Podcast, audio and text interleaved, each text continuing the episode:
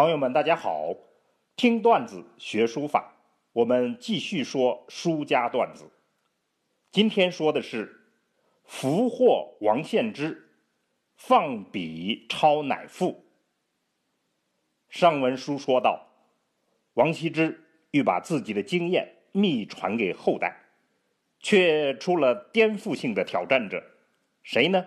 就是他的儿子王献之，正是王羲之第七个儿子王献之向父亲提出了挑战，说：“大人已改体。”话要从头说起。王献之七八岁时候，正在聚精会神学书，父亲从后面抽他的笔，没有抽掉，于是就说：“此儿后当复有大名。”此儿果然有抱负。据说他学书用完了家里的十八缸水，小小年纪，名声大振，而且他才华气度超人，放达不羁。成年之后，他与表姐结婚，随之难题就出现了。新安公主看中了王献之，强迫他做驸马。王献之。抗婚无效，被迫离婚，娶了公主。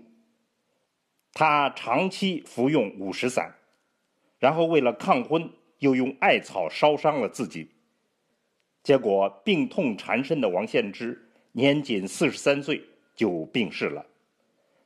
这样一个奇特的经历，必然反映在他的书法中。王献之从小跟他父亲学书，后来又学习张芝的草书。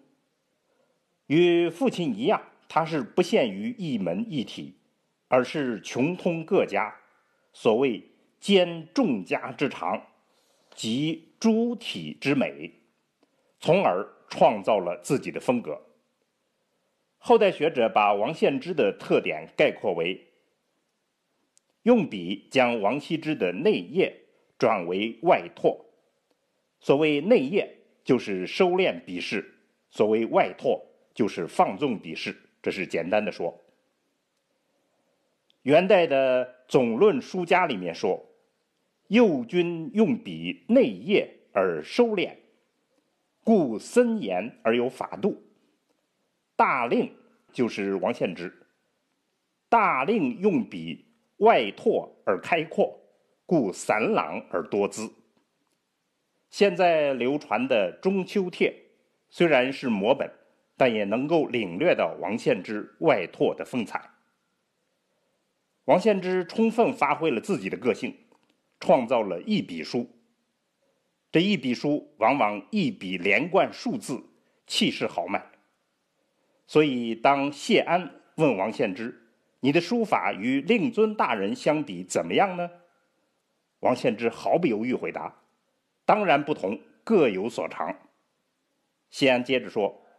旁人评价不是这样，王献之回答说：“旁人哪里知道？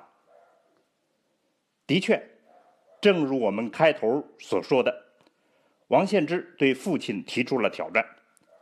张怀灌的书段里面记载：‘献之常白赋云：古之章草未能弘毅，颇异诸体，今穷伪略之理。’”及草纵之志，不若稿行之间，与王法固书，大人已改体。这段古文字我们就不解释了，大家参阅我们简介后面附的原文。王羲之去世的时候，献之才十八岁，看来大人已改体这样的挑战，正是青春年少、才华横溢之时。王羲之创造了金草，但没有进入大草，只是行草还有章草的痕迹。而王献之的挑战是希望父亲突破进入大草，但王羲之没有接受，他担心的是不合六书，而王献之最终就突破了六书的规定，创造了大草。所谓大草，就是他的一笔书。余卓增说：“草书自汉张之而下，妙入神品者，官奴一人而已。官奴就是王献之。晋到梁一个半世纪，王献之的影响超过了他的父亲。袁昂就说：“艺少鼎能，献之冠世。”陶弘景说：“鄙视接上子敬书。”子敬就是王献之。那么到了唐代，唐太宗就扬王羲之而贬王献之。评论就彻底转变了，这就导致了王献之的真迹极少存世。其实，唐太宗树王羲之作为榜样，主要目的是为了维护他中庸的政治观念。那么到了唐玄宗时候，浪漫主义风行，王献之的大草精神影响了张旭、怀素，而且那种大草。就发展到了狂草的高峰，所以可以说，王献之的挑战对于中国书法史来说是功不可没的。前人形容王献之的书法，说是丹血黄武，清泉龙跃，精密圆巧，出于神智。但比起我们下一位人物王献之这些。都是小道而已，欲知何人，且听下回分解。朋友们，王羲之、王献之二王父子对于中国书法史影响极大，是一个突出的奇特现象。我们这里只分别介绍，希望大家把二王作为一个整体进行一些思考，相信会有所感悟。一切的难题都在分享。和讨论中迎刃而解，谢谢大家。